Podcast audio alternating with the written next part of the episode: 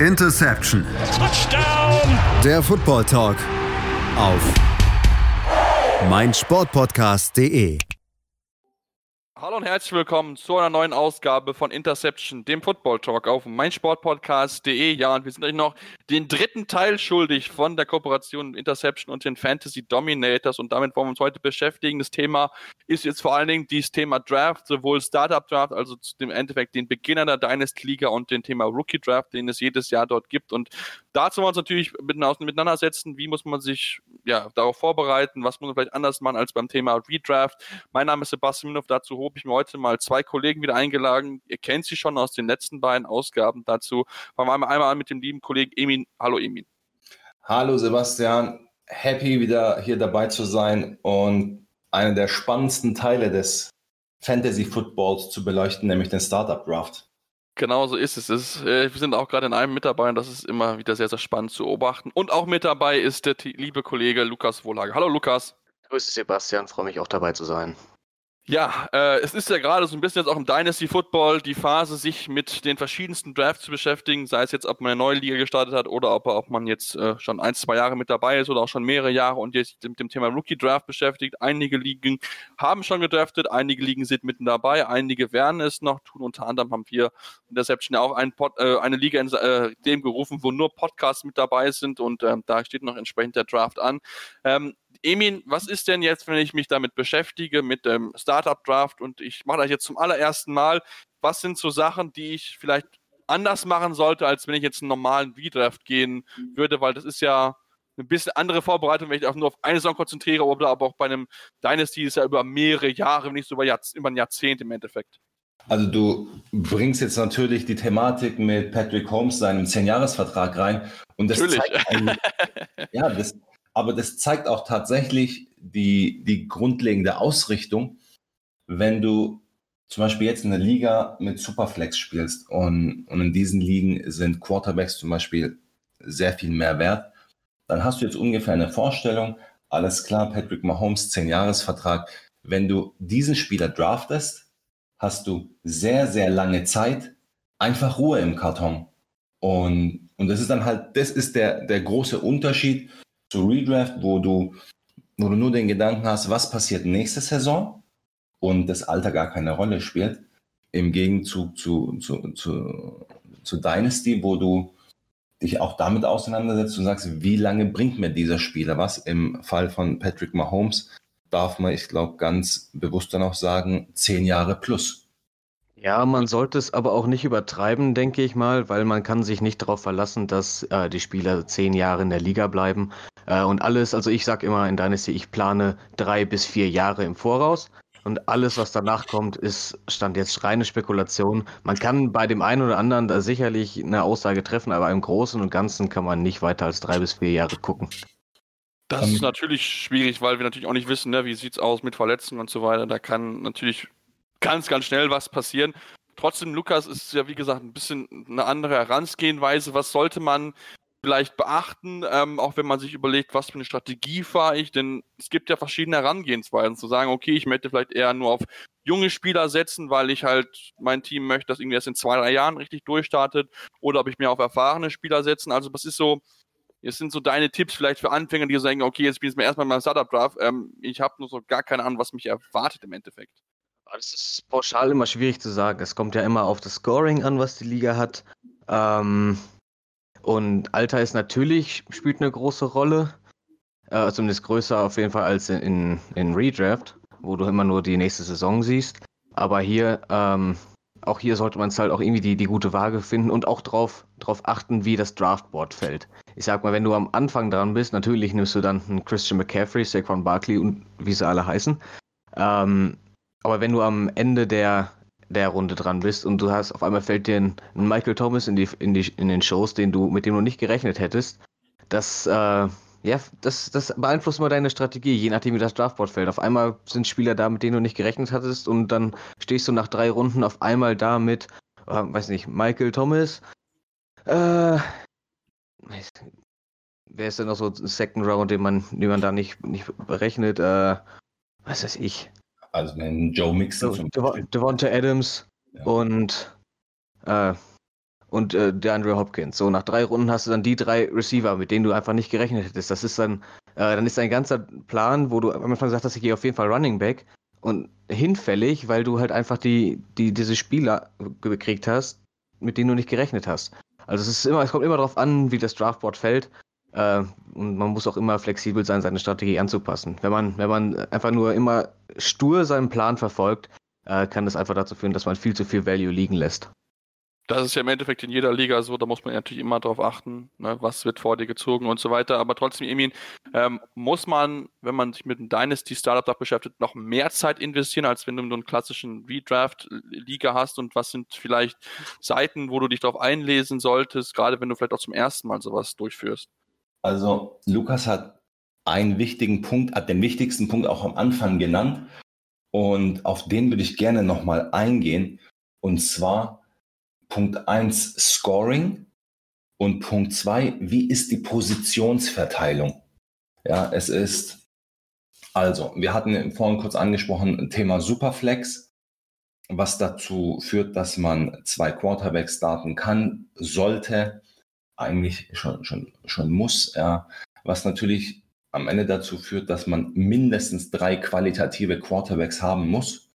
Und wenn wir davon ausgehen, dass wir in der Zwölferliga spielen, ähm, dann kann man es ja mathematisch sehen, 12 mal 3 ergibt 36, es hat aber nur 32 Starter.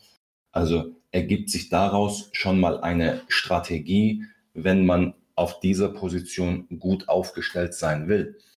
Dann hat man jetzt Scoring gesagt, Titan Premium. Ähm, wird immer mehr gespielt, das heißt, Titans bekommen für einen Catch mehr Punkte als Running Backs und Wide Receiver was auch nochmal Sachen verändert, was insbesondere dann die, die Top-Titans nochmal wertvoller macht. Und die dann auch, also so ein George Kittle und ein Travis Kelsey auch eventuell in die erste Runde reindrückt, was, was auch nochmal Sachen verändert. Plus, dann kommt natürlich der, ja, der, der normale Ansatz, Angebot und Nachfrage. Ja, wir, wir wissen, dass es nur eine gewisse Anzahl an Running Backs gibt, die vielversprechend sind, die eine, eine feststehende Rolle innerhalb ihres Teams haben.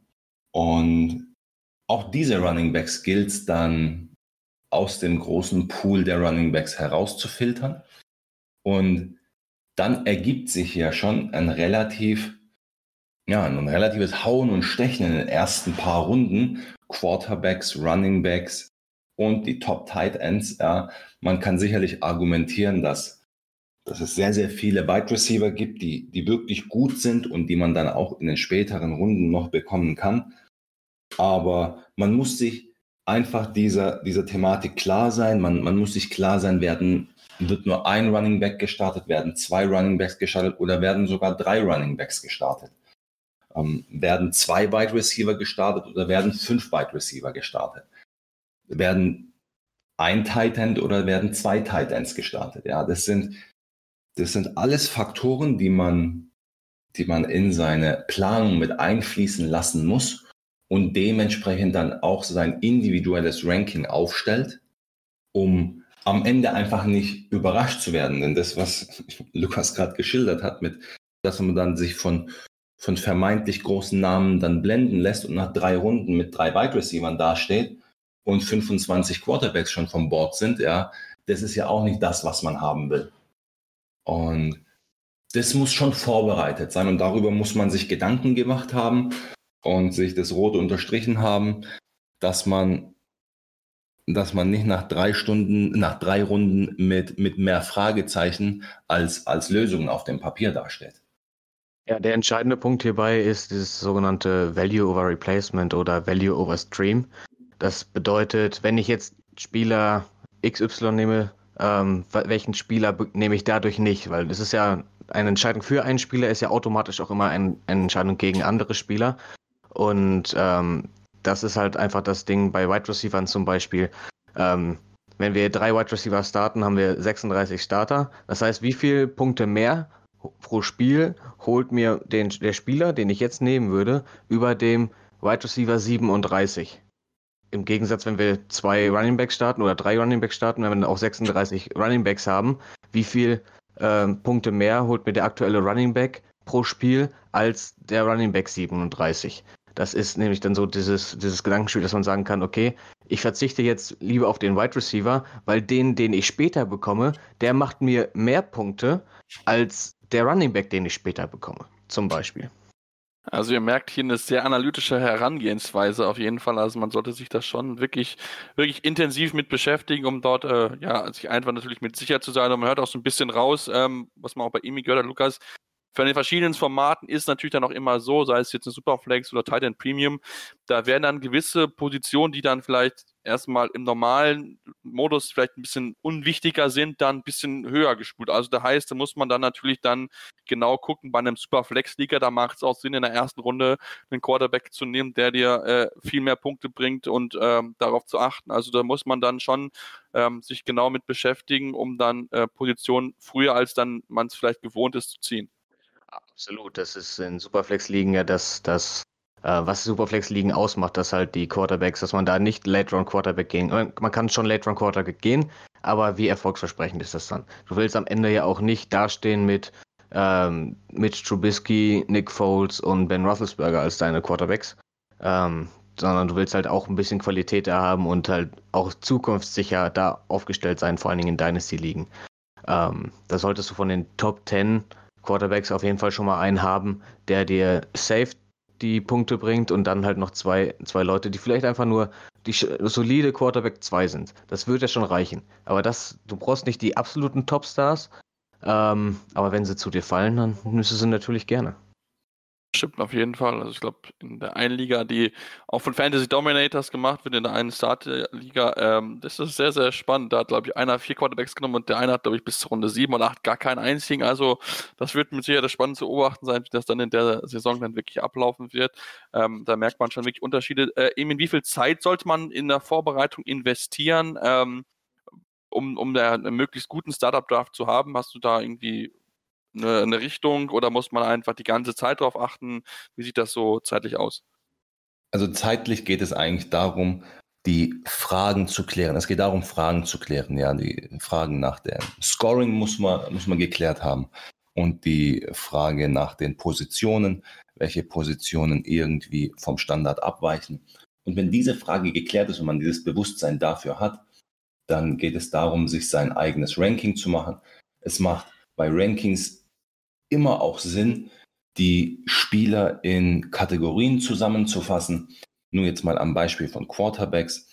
Es gibt sicherlich die, die, die Kategorie 1 an Quarterbacks, wo man sagt, alles klar, ich will unbedingt einen Quarterback aus der Kategorie Mahomes, Lamar Jackson, Kyler Murray, Dak Prescott, Deshaun Watson. Ja. Das sind fünf junge Quarterbacks, sehr gute Quarterbacks, die sehr lange in der Liga bleiben werden und die auch mit dem, mit dem Ei in der Hand laufen können. Und dann haben wir die, diese ersten fünf. Und es ist dann relativ, fast relativ egal, welchen aus diesen ersten fünf man dann bekommt. Und so kann man diese Spieler in Kategorien einordnen. Dann kommt die nächste Gruppe, die nächste Kategorie und dann die dritte. Und dann schaut man einfach, dass man aus diesen Kategorien dann versucht, Spieler rauszupicken.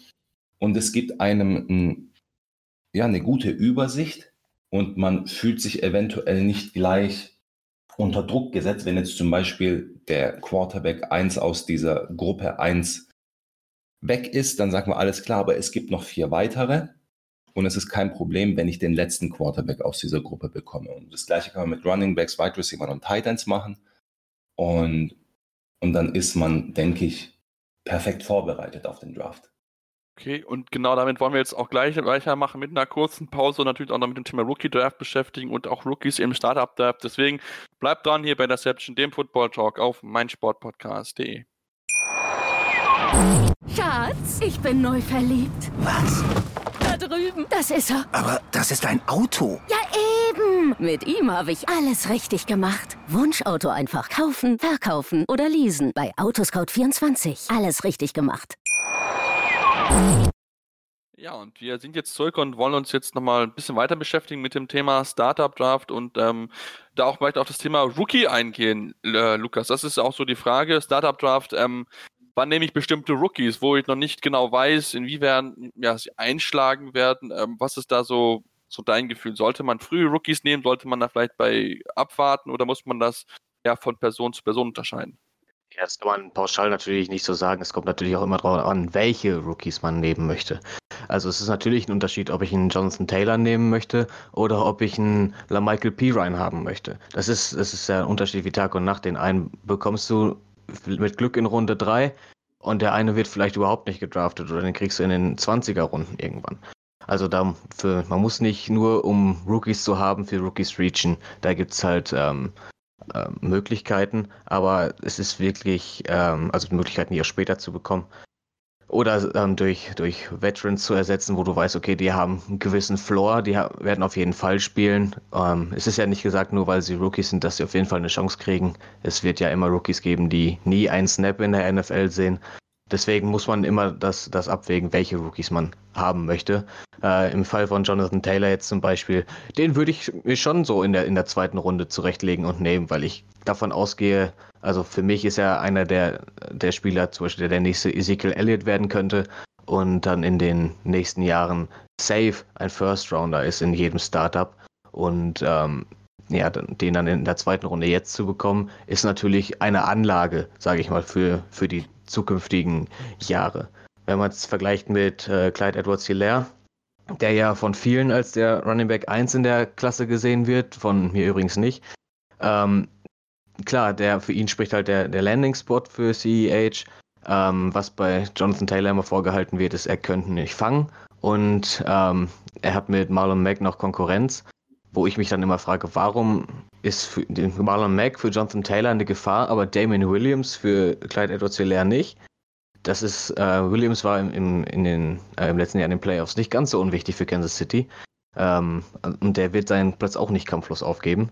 Also das sehe ich noch nicht, dass äh, Hilaire da der, Einz äh, der alleinige Starter ist und Alleinbespaßer im Backfield. Äh, und zum, zum Fang wird ja auch immer gesagt, Clyde Edwards ist der beste Catcher in der, in der Klasse. Äh, zum Vergleich ähm, College Target Share, das heißt, wie oft hat er den, wurde er ähm, angeworfen, hat äh, Jonathan Taylor einen Target Share von 10,3% und Clyde Edwards einen von 10,2%, also knapp drunter. Und wenn man dann noch weiß, dass äh, Jonathan Taylor in Wisconsin gespielt hat, wo Melvin Gordon gespielt hat und nur ein 8,7% Target Share hatte, also weniger als, äh, als Jonathan Taylor, und der kann ja nun wirklich auch den Ball fangen, wie er bewiesen hat. Und selbst ein James White, nur marginal 12,1 Prozent, also nur ganz bisschen mehr hatte als Jonathan Taylor. Und der ist ja wirklich bekannt für, äh, dass, er, dass er aus dem Backfield fängt. Dann kann man halt einfach sagen, dass Wisconsin ähm, Scheme ist nicht auf äh, Catches aus dem Backfield unbedingt ausgelegt, ähm, aber Jonathan Taylor hat da durchaus ähm, gut performt. Und genau mit solchen Themen sollte man sich natürlich en entsprechend mit beschäftigen und um, dann entsprechend natürlich einschätzen, wer dann wo landen wird. Aber es natürlich auch, wie gesagt, hängt auch da natürlich vom Scoring ab. Wenn dann, äh, ich zum Beispiel, ich warte bei Wide Receiver tendenziell eher eigentlich ein bisschen länger mit Rookies, weil man auch da im ersten, äh, ersten, ein, ersten ein, zwei Jahren dann doch wirklich teilweise noch gravierende Unterschiede zu sehen bekommt. Da muss man auch ganz ehrlich dazugeben. Also da variiert dann teilweise die Produktion doch ganz schön, muss ich zu, äh, zugeben. Auch gerade auch Titans sind auch gerade bei Rookies dann vielleicht auch ein bisschen später dran mit dabei. Emil, lass uns dann vielleicht nicht nur auf Rookies beschäftigen, sondern auch vielleicht auch mit anderen Namen beschäftigen, denn ähm, wir haben zum Beispiel schon festgestellt in der Liga, die ihr jetzt gestartet habt, mit Anfängern und äh, Leuten, die schon ein bisschen mehr Erfahrung haben, dass es doch durchaus Unterschiede gibt zwischen Leuten, wann sie wo gedraftet werden, dass vielleicht Anfänger dann gewisse Leute dann früher nehmen, als man vielleicht erwartet oder beziehungsweise dass es dann äh, Leute sind, die schon ein bisschen Erfahrung mit dem Dynasty Football haben? Ähm, ich glaube, viele lassen sich erstmal auch, also das ist ja das Schöne eigentlich an Dynasty. Dynasty ist eine Geschichte, mit der man sich das ganze Jahr über beschäftigen kann, auch ein bisschen muss, weil wenn Jungs aus dem College rauskommen, dann sollte man natürlich das Profil dieser Spieler kennenlernen. Und da muss man sich natürlich das ganze Jahr über mit der, mit der Materie befassen. Und manche sind natürlich aber in der Materie noch nicht ganz so sicher und dann sagen sie sich, lassen wir mal den, den Rookie beiseite und wenden sich mehr den, den Veterans zu. Und das ist dann der Unterschied, dass vielleicht ja, so Spieler wie der Lukas, die sich viel mit der Materie beschäftigen, dann schon ganz genau wissen, was für ein Spieler zum Beispiel so ein LaVisca Chanot ist und den dann sehr sicher picken. Oder neulich habe ich gelesen, als, als Lukas gesagt hat, so jetzt Brian Edwards soll gepickt werden, dass dann jemand in der Liga gesagt hat, hm, den kenne ich ja gar nicht. Und das ist dann natürlich schon ein riesen Plus für den, der sich mit der Materie auseinandergesetzt hat, weil, weil Brian Edwards natürlich auch ein großartiges Talent ist, der sicherlich im Passspiel der Las Vegas Raiders in den nächsten ein, zwei Jahren seinen Stempel aufdrücken wird, aber heute vielleicht noch nicht so bekannt ist. Und so kann man natürlich dann als jemand, der sich viel mit der Materie auseinandersetzt, ja, Werte generieren, wo man jetzt günstig Spieler ins Team holen kann und mit ein, zwei Jahre Geduld dann, dann Top-Spieler haben kann, wie zum Beispiel auch bei einem Chris Godwin geschehen, der sicherlich bei, bei vielen Leuten zwei Jahre lang auf der Bank saß, die aber gewusst haben, dessen Zeit wird kommen und wie wir gesehen haben, ist sie letztes Jahr gekommen und dann hat man aus, ja, aus 5 Cent dann äh, Hunderte von Dollars gemacht. Und so funktioniert Dynasty. Also kann man Werte generieren und, und aus mit, mit wenig Einsatz viel machen. Also man merkt, muss ich also das ganze Jahr damit beschäftigen. Lukas, du hattest mir das gesagt mit, mit Austin Eckler, wie unterschiedlich er bei Anfängern gesehen wird und wie naja, sagen wir mal, relativ wenig stark er bei, dann bei Erfahrenen gesehen wird. Gibt es da noch andere Beispiele, wo du sagst, okay, das ist schon eigentlich krass, wie, ja, wie unterschiedlich die Spieler genommen werden? Weil ich meine, Austin Eckler, ich habe ihn mir gepickt, weil ich durchaus halte, dass er, für mich ist er eine sehr, sehr starke Running Back, nicht nur im Lauf, wie man letztes Jahr gesehen hat, sondern auch, wie gesagt, im Pass, im Catching, aber halt, ich glaube, in der Expertenliga ist er, glaube ich, erst in der fünften oder sechsten Runde gegangen. Also gibt es da noch so andere krasse Beispiele? Das habe ich ad hoc gerade gar nicht so auf dem Schirm, aber Austin Eckler ist eigentlich das Paradebeispiel dabei. Ähm, in den beiden Rookie-Ligen, äh, die wir gestartet haben, also Rookie im Sinne von Dynasty-Rookies, Leute, die das erste Mal Dynasty spielen, ähm, ist er in der zweiten Runde gegangen, in beiden Ligen. Ähm, und in der Expertenliga oder die, die schon länger Dynasty spielen, ist er erst, ich glaube, an Stelle 39, 40 rumgegangen. Also es ist ein Unterschied von knapp 30 Spots ähm, zwischen, zwischen den beiden Ligen gewesen bei ihm. Ähm, und das ist schon, ein krasses Commitment, dann sage ich mal. Äh, der Grund dafür ist einfach, dass ich einfach immer das Gefühl habe, dass manche Leute oder vor allen Dingen dann Rookies, wenn man sich vielleicht nicht so sehr mit dem Thema beschäftigt hat, ähm, sich von Namen beeindrucken lassen und die Leistungen der Vergangenheit höher stellen als die Leistungen, die man in Zukunft erwarten kann. Oder vielleicht auch gar nicht wissen, was man in Zukunft erwarten kann, weil man sich damit nicht so beschäftigt hat. Ähm, man muss einfach sehen, es hat große Veränderungen bei den Chargers gegeben. Philip Rivers ist weg, einer der besten Screenplay-Quarterbacks der Liga. Einer, der gerne auf seine Running Backs wirft und die immer gerne mit Pässen füttert. Du weißt nicht, wie, wie das ein Tyrod Taylor macht, der den Ball auch gerne mal selber läuft. Das ist natürlich dann auch das, das sage ich mal, das reduziert die Anzahl der Dump-Offs zu Eckler. Und das reduziert dann vielleicht auch mal die, die, die Short Yardage Carries, die, die die Running Backs kriegen. Oder wie ein Justin Herbert das machen wird. Das weiß man einfach nicht. Und Philip Rivers ist jetzt in Indianapolis. Und, wie eben schon besprochen, da ist jetzt auch Jonathan Taylor und Marlon Mack. Natürlich werden die dann wahrscheinlich im Screen Game besser eingesetzt werden und mehr Targets an der, an der Line of Scrimmage bekommen. Also das sind wirklich so, so Sachen, die halt dann vielleicht ein bisschen tiefer reingehen, die den, die den Spieler nicht äh, an sich betreffen, aber in, in der zweiten Reihe ihn dann schon passiv beeinflussen. Und das ist dann, sind halt so Sachen, wo sich dann die Situation um die Spieler herum verändert. Gar nicht die Spieler an sich, sondern die Situation um die Spieler, die man dann aber auch immer im Auge behalten muss. Mal gespannt, was Austin Eckler macht, aber das natürlich, ne, klar, man muss natürlich auch solche Dinge natürlich darauf achten. Ähm, äh, wie das natürlich entsprechend sein wird. Ich denke, wie gesagt, dass Herbert vielleicht auch noch eher, gerade auch in seinen ersten ein, zwei Jahren, einen starken Running Back braucht. Und den hat er natürlich mit Austin Eckler. Äh, deswegen, äh, ja, wir, wir werden es natürlich sehen, werden natürlich genau Auge drauf haben. Lass uns dann auch vielleicht jetzt dann schon noch so ein bisschen, weil wir dann schon teilweise übergestiegen sind zum Thema Rookie Draft kommen, Emin. Ähm, ihr macht ja auch jedes Jahr Rookie Rankings. Ähm, inwieweit ja, fließt doch alles Mögliche mit ein, wie, wie beachtet, was für Vektoren fließen mit ein und wie intensiv beschäftigt ihr euch natürlich dann auch mit College-Statistiken und mit, ja, halt, wie halt eingesetzt wurde im College, weil das hat ja auch dann einen gewissen Einfluss auf, wie er dann in möglicherweise in der NFL eingesetzt wird. Also da gibt es ja auch verschiedene, verschiedene Zahlen, die, die, den, die den Wert von, von Spielern durchaus beeinflussen können. Man spricht dann von so einer Metric, die heißt College Dominator, also für wie viel Prozent der gesamten Offense Production der, der Spieler dann in seinem Bereich, also Rushing oder Receiving, dann zuständig war.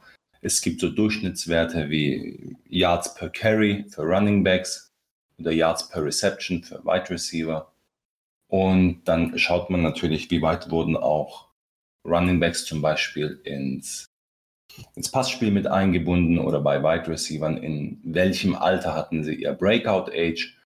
Und was dann zum Beispiel für Wide Receiver auch unheimlich wichtig ist, ähm, spielen die drei oder vier Jahre am College. Ja, es gibt ja diese Aufteilung in Freshman, Sophomore, Junior, Senior.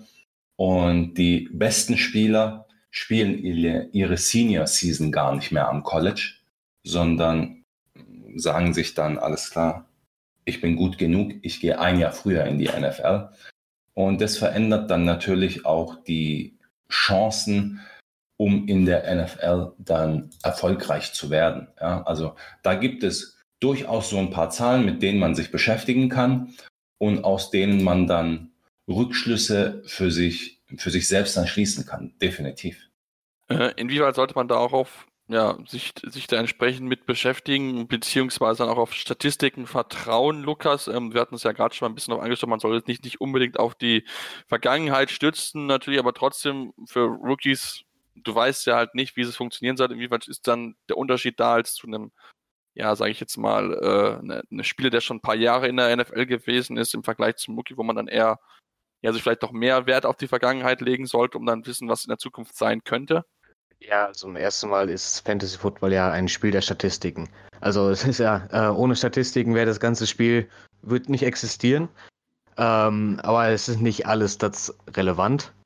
Und also die College-Statistiken sind für Rookies natürlich mit am wichtigsten, weil die einfach darüber aussagen, wie gut hat er sich auf College-Niveau präsentiert wie gut konnte er da performen. Und das gibt natürlich einen, einen, einen, Aufschluss darüber, was so die Erfolgsaussichten sind in der NFL. Wenn jetzt ein Spieler in, in der, im College total rasiert hat, dann ist die Chance hoch, dass er auch ähm, in der NFL eine gute Karriere hinlegen wird. Aber es ist keine Garantie. Wenn wir aber andersrum ansehen und sehen, okay, ein Spieler, der hat jetzt am College eigentlich überhaupt nicht stattgefunden, konnte sich nicht durchsetzen, war kein Starter, hat wenig, ähm, ja, vielleicht wenig äh, Statistiken aufbauen können, heißt das nicht, dass er unbedingt mh, hm, es auf gar keinen Fall schaffen kann. Aber die Wahrscheinlichkeit geht natürlich dann rapide runter, wenn man sich schon auf College-Niveau nicht dominant durchsetzen konnte, dass man es dann in der NFL, was ja nochmal ein ganz anderes Niveau ist, dass man es dann schafft. Also da, das ist wirklich, das sind dann wirklich eher die Ausnahmen, die das schaffen. Da muss man auf jeden Fall natürlich auch ein bisschen Auge, Augenmerk drauf machen, damit man einfach so einen, Eindruck bekommen kann, inwieweit das funktionieren kann.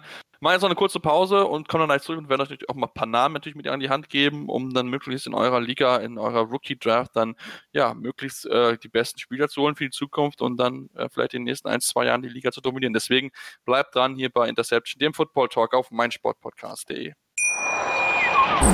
Schatz, ich bin neu verliebt. Was? drüben. Das ist er. Aber das ist ein Auto. Ja, eben. Mit ihm habe ich alles richtig gemacht. Wunschauto einfach kaufen, verkaufen oder leasen. Bei Autoscout24. Alles richtig gemacht.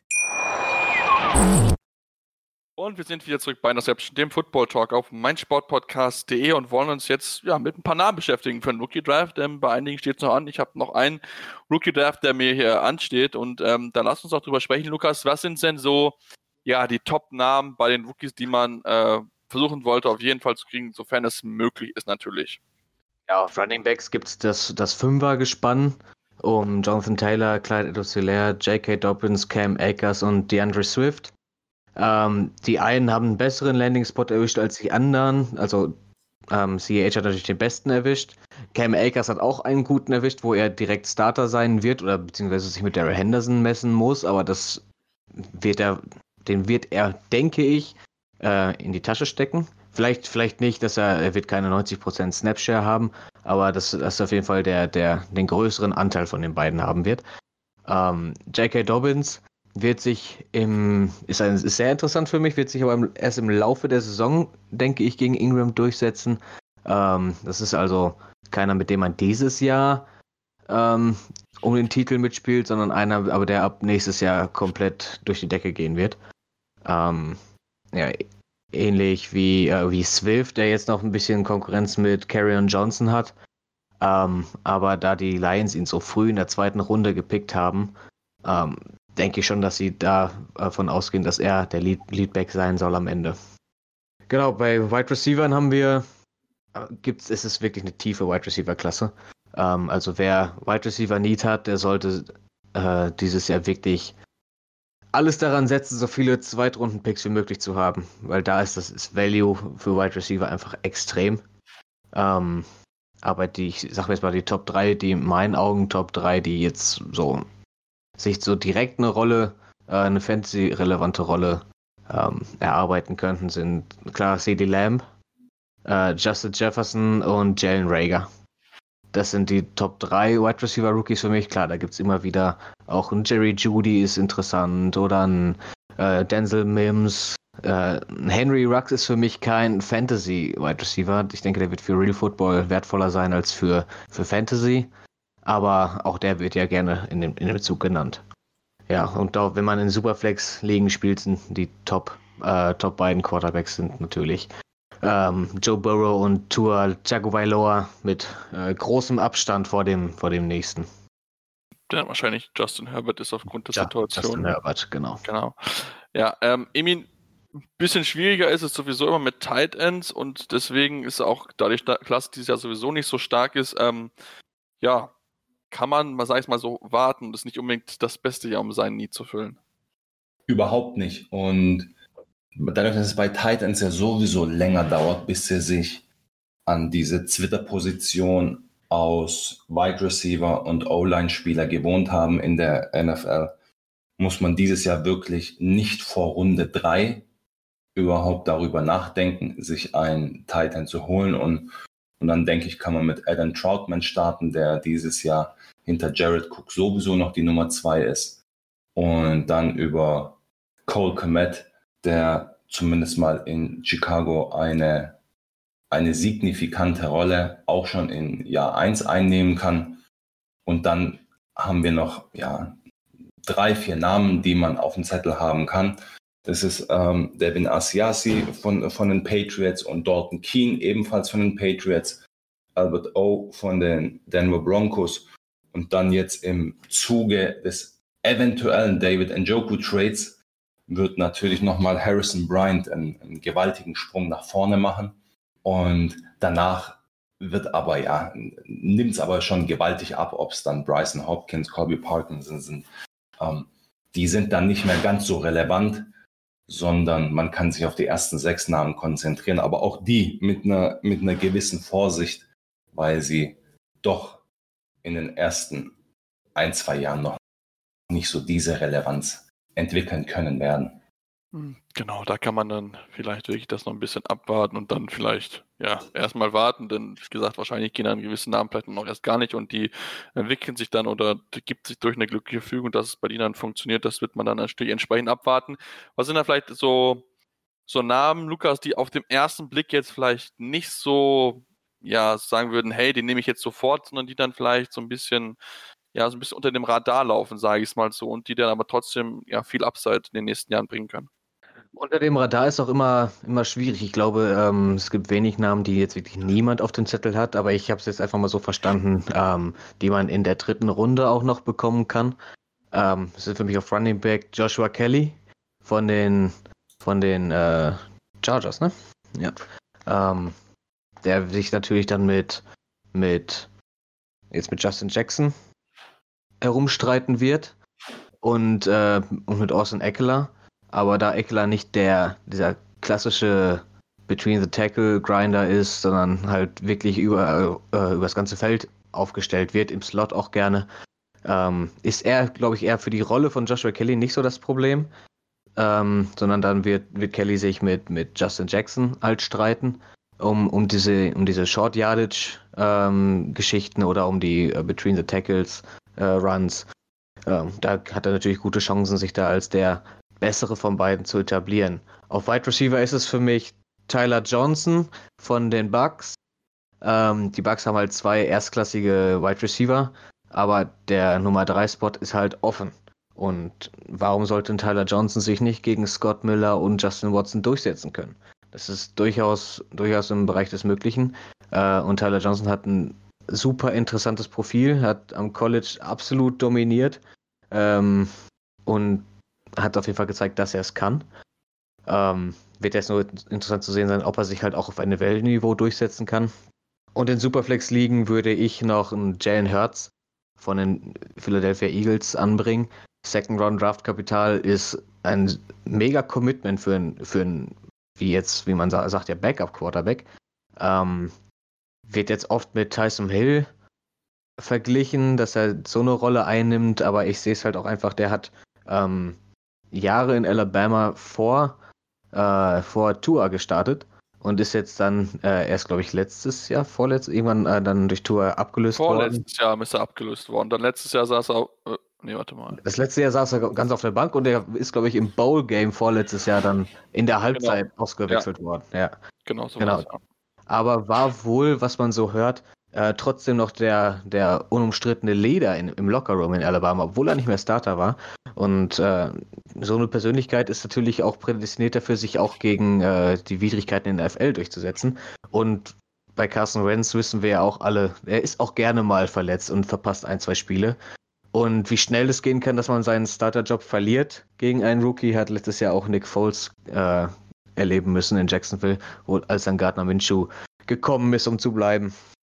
Gut, Nick Foles, ne, ich kann da jetzt so einiges zu sagen. Es war halt, er hatte vier, fünf gute Spiele in seiner Karriere, damit hat er am Ende den Endeffekt Super Bowl gewonnen. Also ähm, danach hat er, davor und danach hat er nicht so viel gerissen, aber ähm, da, wenn ich das wieder sage, dann äh, heißt es wieder, ah, der, der hat keine Ahnung und so weiter. Ja, also, also klar, ich will jetzt nicht Nick Foles mit Carson Wentz vergleichen, das, die spielen Ja, in einer ja, ganz anderen Liga. Aber ähm, Ich weiß, was du meinst. Die Situation ist ähnlich. Genau. Ähm, ja, Emil, hast du vielleicht noch so einen Namen auf, auf, auf der Liste, die du gerne mit uns teilen möchtest und man sagt, okay, das sollte man auf jeden Fall drüber nachdenken, weil der Spiel überraschen kann. Ähm, ich habe tatsächlich auch drei Spieler, ich glaube, die gehen ein bisschen später als die jetzt von Lukas genannten, wo ich sage, die haben das Potenzial, dass sie auch eine größere Rolle einnehmen könnten. Ähm, es lohnt sich auf jeden Fall in der dritten Runde in Adam Troutman zu investieren, weil der, glaube ich, dann in Jahr zwei oder Jahr drei wirklich explodieren kann und sein Drittrunden-Rookie-Wert gewaltig steigern wird. Davon bin ich eigentlich überzeugt. Außergewöhnlich beweglicher Tight End bei, mit, mit, mit Gardemaß 6,5 und äh, 255 Pfund. Dann, auch wenn ich Bills-Fan bin, aber nicht, weil ich Bills-Fan bin, sondern weil Gabriel Davis wirklich ein, ein interessantes Profil hat. Ähm, groß, kräftig, ähm, gutes Tempo und sehr junges Breakout-Age ja, mit 19,4 Jahren. Da ordnet er sich im 80%-Bereich ein und könnte dann, wenn John Brown dann so langsam das Spielfeld verlässt, dann seine Rolle übernehmen als Starting Wide Receiver und dann bekommt ihn jetzt für einen Viertrunden-Pick. Und was jetzt schon sich auszahlt, wenn jemand investiert hat, weil Raheem Mostert ja bei den 49ers nach einem Trade angefragt hat, aber der ein oder andere hatte schon Jermichael Hasty in sein, in sein Team geholt, der eigentlich der bessere Doppelgänger von Raheem Mostert ist, relativ ähnliche athletische Werte hat, aber den großen Unterschied, dass er ja vom, vom BMI, also vom, von seinem, also Größe zu Körpergewicht, da einen sehr optimalen Wert hat und der auch diese Saison eventuell sogar jetzt schon durchstarten kann, wenn die 49ers wirklich Mostert wegtraden sollten. Ja, sind auf jeden Fall ein paar Namen mit dabei. Natürlich die äh, von einer Situation sehr, sehr spannend. Das muss man natürlich mal genau abwarten, ob es wirklich zu dem Trade kommen wird. Bisher hatte nur der, der Spieler gesagt, er möchte gerne getradet werden, aber ob dann die äh, 49ers nach Matt Breeder den nächsten Running Back abgeben, das will man mal abwarten. Ähm, sollte, sollte auch Mostert bedenken, dass er erst eine gute Saison gehabt hat und dann 4 Millionen zu verlangen. Naja. Ist wie gesagt ein anderes Thema, das sollten wir uns vielleicht jetzt nicht unbedingt hiermit beschäftigen. Ähm, ja, das glaube ich, das war es jetzt soweit eigentlich von meinen Themen. Ähm, ich weiß nicht, Lukas, Emin, wenn ihr noch was habt, was ihr unbedingt noch zum Thema Dynasty Football loswerden wollt, ist jetzt die letzte Möglichkeit, ähm, ja, noch was zu sagen, weil sonst wären wir nicht am Ende unserer Ausgabe. Ich möchte einmal mit einem Mythos aufräumen, der in, in Dynasty-Kreisen gerne genannt wird. Und zwar das sogenannte Wide Receiver bleiben länger in der NFL als Running Back. Ähm, das mag für die Top-Spieler gelten, aber im, im Durchschnitt bleiben Running Backs 2,57 Jahre in der NFL, Wide Receiver 2,81 Jahre. Das ist nicht so der große Unterschied. Ähm, und wenn man sich anschaut, wenn man letztes Jahr ähm, diesen Ansatz verfolgt hat im Rookie Draft und äh, Nikhil Harry über Miles Sanders gepickt hat, was ja durchaus öfters vorgekommen ist, diejenigen werden sich dieses Jahr heftig in den Arsch beißen. Also wirklich, das, ein Sanders geht jetzt in Runde 2 und also Startup Drafts und ein, äh, und ein Harry kriegst du in Runde 8, 9 noch. Und wenn es halt so ist, du sagst, okay, Wide Receiver bleiben länger in der NFL, wenn Harry jetzt aber noch ein schlechtes Jahr hat, wer sagt denn, dass er nächstes Jahr nicht schon wieder weg ist? Das, ähm, wie gesagt, wenn du halt, wenn du einschließt als Wide Receiver, mag das sein, dass du dann eine längere Laufzeit hast in der NFL als Running Backs. Aber wenn du halt, wenn beide in die NFL kommen, ist es nicht immer, ist es nicht gegeben, dass du sagst, okay, der bleibt auf jeden Fall zehn Jahre da. Er kann genauso gut zwei Jahre basten und wieder weg vom Fenster sein. Auf jeden Fall, danke dafür. Emin? Ich würde sagen, falls jemand noch nicht Dynasty spielt, dann ganz dringend mit Dynasty Football anfangen, weil sich dadurch erstmal die, die, die Sichtweise auf den Football verändert und man ganz anderen Zugang zu seinem eigenen Team hat und der Spaßfaktor einfach deutlich, deutlich, deutlich höher als in Redraft-Ligen ist. Amen. Amen. Genau. Damit schließen wir unsere Ausgabe. Wir hoffen natürlich, euch hat es gefallen und wir haben euch das Dynasty Football ein bisschen näher bringen können und sagt jetzt, ja, ich habe unbedingt Bock mal zu starten. Wie gesagt, es gibt eine zahlreiche Möglichkeiten. Einige Ligen haben schon gedraftet, einige Ligen werden es noch tun.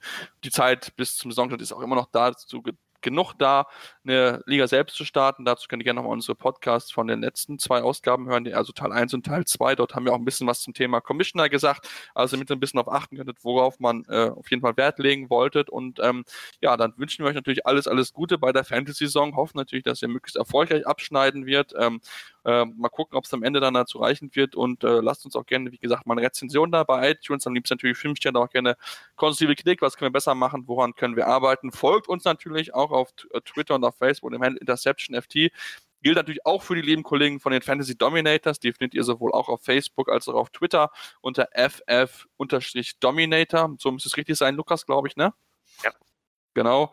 Und äh, da findet ihr auch entsprechend alle wichtigsten Neuigkeiten. Auch zum Thema Re äh, Rookies gibt es da einiges zu lesen auf der Homepage natürlich auch von den Fantasy Dominator. Und ähm, ja, dann wünschen wir euch alles, alles Gute und wir hören uns demnächst wieder hier bei Interception, dem Football Talk auf meinsportpodcast.de. Schatz, ich bin neu verliebt. Was? Da drüben. Das ist er. Aber das ist ein Auto. Ja, Mit ihm habe ich alles richtig gemacht. Wunschauto einfach kaufen, verkaufen oder leasen. Bei Autoscout24. Alles richtig gemacht. Interception. Touchdown. Der Football Talk. Auf meinsportpodcast.de. Schatz, ich bin neu verliebt. Was? Da drüben. Das ist er. Aber das ist ein Auto. Ja, eben. Mit ihm habe ich alles richtig gemacht. Wunschauto einfach kaufen, verkaufen oder leasen. Bei Autoscout24. Alles richtig gemacht.